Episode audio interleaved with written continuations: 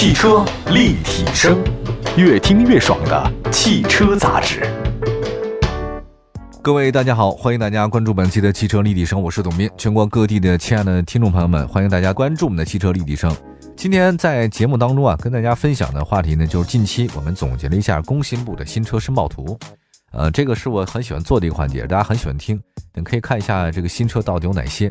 其实，二零二零年今年整个新车的推进步伐呢是非常缓慢的。那上半年基本上没有什么新车啊，下半年各地是有复苏，但经济情况呢参差不齐。包括工信部的那个申报图啊，我们看都有哪些？那我们来说第一款车，二零二一年就是明年上市的新款标致四零零八的一个申报图吧。你登录你的官方微信看的啊，这个新车呢是基于海外改款的那个标致三零零八改过来的，而且采用了标致最新的设计语言，前脸造型相比现在更加的时尚了。那车标呢也更换成海外同步的一个全新样式。我们那编辑也特别好，他把那个海外版的标致三零零八，还有包括现在这个四零零八呢做了一个对比。那么作为中期改款车型来讲的话呢，比现款车有了很大的一提升。前脸的采用是无边框的一个设计模型，那现在很流行这个跟手机一样。那前格栅呢采用是点阵式的镀铬，中网呢跟大灯呢是融为一体了。以前中网是中网，大灯是大灯啊，这个大灯呢还得解体，得分开出来。现在不兴这样了啊，整个大灯跟前进格栅那就是一体化的，看上去呢是非常的时尚。来看一下车身侧面，我们来看一下图啊，新车采用了隐藏式 BCD 柱的设计，就是通过颜色来隐藏。营造了一个悬浮式车顶的状态，除了 A 柱以外的话呢，其他后面几个的话你看不出来颜色啊。尾部的设计呢延续了现款车型，不过呢在尾灯处呢采用了熏黑式的一个造型设计，那显得更加的精致一些，也是更运动。那车身尺寸方面的话呢，轴距是二七三零，长宽高呢是四五幺零、一八五零、一六二八。那么轮圈方面的话，十七、十八、十九你都可以选择，但是建议大家呢我选择十九寸的。配置方面的话呢，新车有非常丰富的那个选装方案。那包括前后灯组、车门的装饰条、门把手等等。我们也看了一下动力部分，大家这个直男们特别关心的 1.8T 跑马，峰值扭矩是300牛米。这款车实际上还有一点六 T 的，啊，最大峰值扭矩250牛米。那不排除未来可能会推出一些插电混合版的一个车型。其实这车呢，说白了，我们在那广州车展上前段时间做节目给大家介绍了，这就是广州车展亮相，而且在明年上市。我觉得这次4008新款标致上市以后呢，我自己个人喜欢的是它的前脸，就前脸那个设计的状态还是挺好的。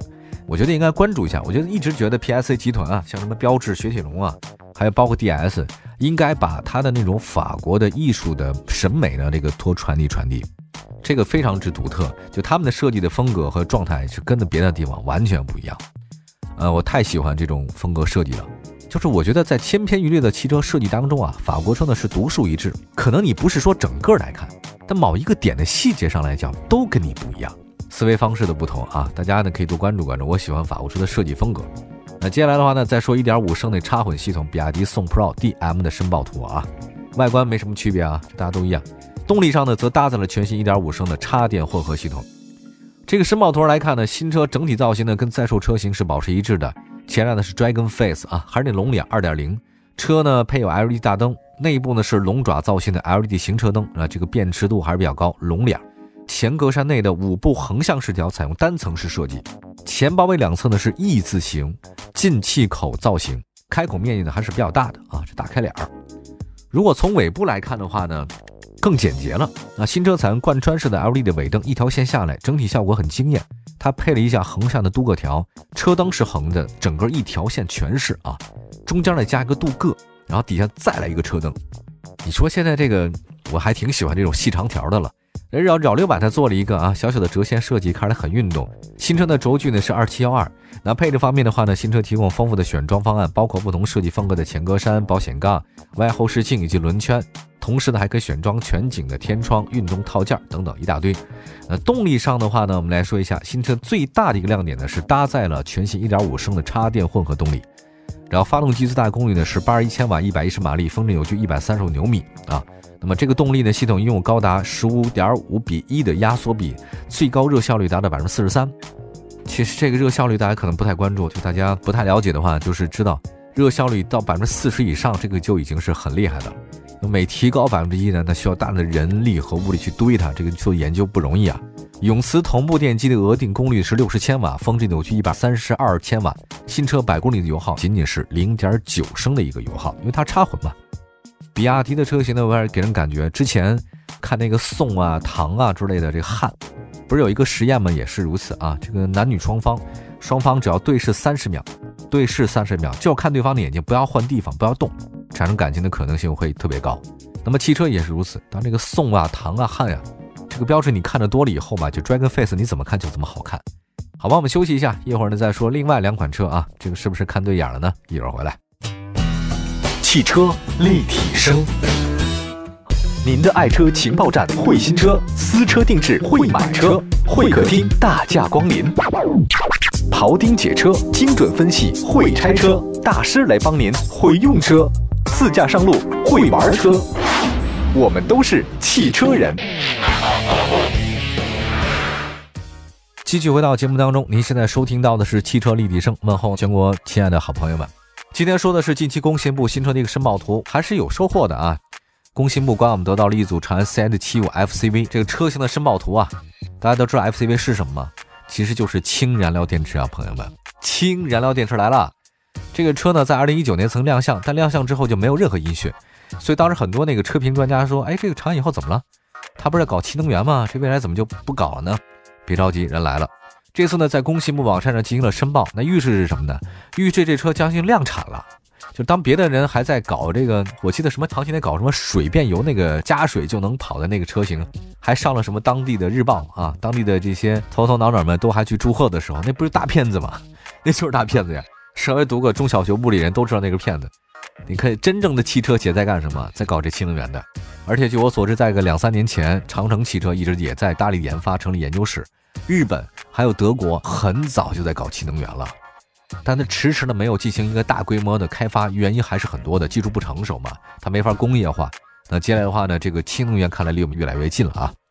这台氢能源的汽车的话呢，长安 CS75 FCV 呢，外观方面跟现在 CS75 差别不大，两侧大灯呢也是跟中网相匹配的三体式造型啊，但这个有一个不一样，它为了凸显它是氢新能源的这个车型啊。在前格栅、大灯组内部以及前包围两侧呢，搭配有蓝色的装饰条，蓝色的装饰条提高辨识度。车尾的话呢，是用了当下比较流行的贯穿式的车尾灯组，熏黑设计，后包围很明显。那么使用了双边共两出啊，一边一个排气口。值得注意的是呢，右下表的车标用 CS75 的 S，S 呢是蓝色，进一步呢提升它氢能源车型的身份。动力方面，新车的燃油种类是氢气。并且采用质子交换燃料电池与三元锂电池储能，最大的系统功能是二百一十八马力，最高车速呢每小时一百六十公里。这个车的续航里程可达到五百一十公里。氢呢是四百五十公里加电六十公里，也就是说它这个一次加氢能开四百五十公里，纯电情况下六十公里，加在一起呢是五百公里以上。未来我觉得还是有很大的可造余地的，因为它燃烧就变成了这个水 H2O 和 CO2 二氧化碳，所以这是特别干净的一种能源。未来一定是新能源的天下，这个已经没有办法再改了。石油能源就是代表上一个世纪的能源了，它的地位和重要性在未来会越来越低，越来越低。尽管我们还离不开它，但是在汽车交通领域方面，它可能确实越来越少了。拭目以待吧。国内的 CS 七五呢已经开始搞新能源了，那么其他的我们的厂家们在研究什么？你们有没有在新的东西拿出来？这个拭目以待哈。再说一个百公里综合油耗一升的这个 RAV4 荣放双擎 E 加申报的事儿吧。目前我们也是从工信部得到消息啊，一汽丰田 RAV4 荣放双擎 E 加已经进入到工信部的申报系统了。啊，从这次的申报信息来看呢，引入到了插混动力总成的新车，有更重的整备质量，同时外观上呢跟海外车型也差不多，只是在细节处有调整。比如说中网是全新的黑色网状，搭配上双色车身啊，就车顶是一个颜色啊，底下是个颜色。显得很有攻击性，再加上全新荣放整体更硬朗的造型设计，看上去还是挺彪悍的。之前在广州车展啊看了这个车型了，新车在内饰部分呢依然 RAV4 荣放保持一致，以折线为主要的线条，这个仪表盘、中控屏幕和空调区各控制区划分的非常明确。那么在这个配置方面的话，海外配置了 AFS 功能的 LED 前大灯，主驾座椅的记忆、座椅的加热、全景的天窗、方向盘的加热、抬头显示。预计的国产版本的话呢，可能会调整或者去沿用。那之前呢，我看那个他们发布了以后说什么呢？他说 RAV4 荣放双擎一加是有史以来最强大的 RAV4。动力方面的话呢，其实要特别提一下，这个新车搭载2.5升阿特金森循环发动机和电动机组成的混动系统。我发现丰田特别喜欢阿特金森跟电动机两个在一起，其中发动机最大功率180马力。系统综合功率呢是三百零六马力，零百加速呢是七点四秒。官方公布的纯电续航八十公里。我特别想跟大家分享的一个真实的感受，其实就是你看什么样的这个未来趋势啊？看一个媒体中怎么报道。第二个，就看影视作品里面它出现哪些东西。我最近呢，我在看很多的新的电影推出来之后，呃，里面的那个主人公的座驾和坐骑新能源车型特别多。第二个，他们即便是没有汽车厂商赞助影视剧。它里面所采用的各种镜头，我们比如说看了很多那镜头，都是穿行在这个风力发电机海上的一片那个海岸线上，全是大风车。前段时间有一个，呃，诺兰那个新片子叫做《信条》嘛，啊，当然这个电影我要跟大家说一下，我是没看懂，我的智商真的是完全没有办法跟得上诺兰他的这种状态啊。但是呢，我看那诺兰的那个片子当中啊，其中那个男主角在执行完任务之后，他躲藏在一个什么地儿呢？躲藏在一个海上的风力发电机的里面。它是海上有很多基座嘛，上面大的那种风车在转，它躲在那个里面。隔了一段时间之后的话呢，它这个船就把他们拉走了。你可想而知啊，就是现在风力发电、新能源发电、潮汐发电、氢能源，我对未来是有信心的。这个我们的环境，人类不会自取灭亡。虽然我常说人类可能会真的很愚蠢，但是我们这一代人不太可能会移民火星。那我们只好珍惜我们所脚下的土地吧。感谢大家收听我们今天的汽车立体声啊！这个为了新能源，为了更美好的环境，大家别乱丢垃圾了。汽车立体声，我们下次节目再见，拜拜。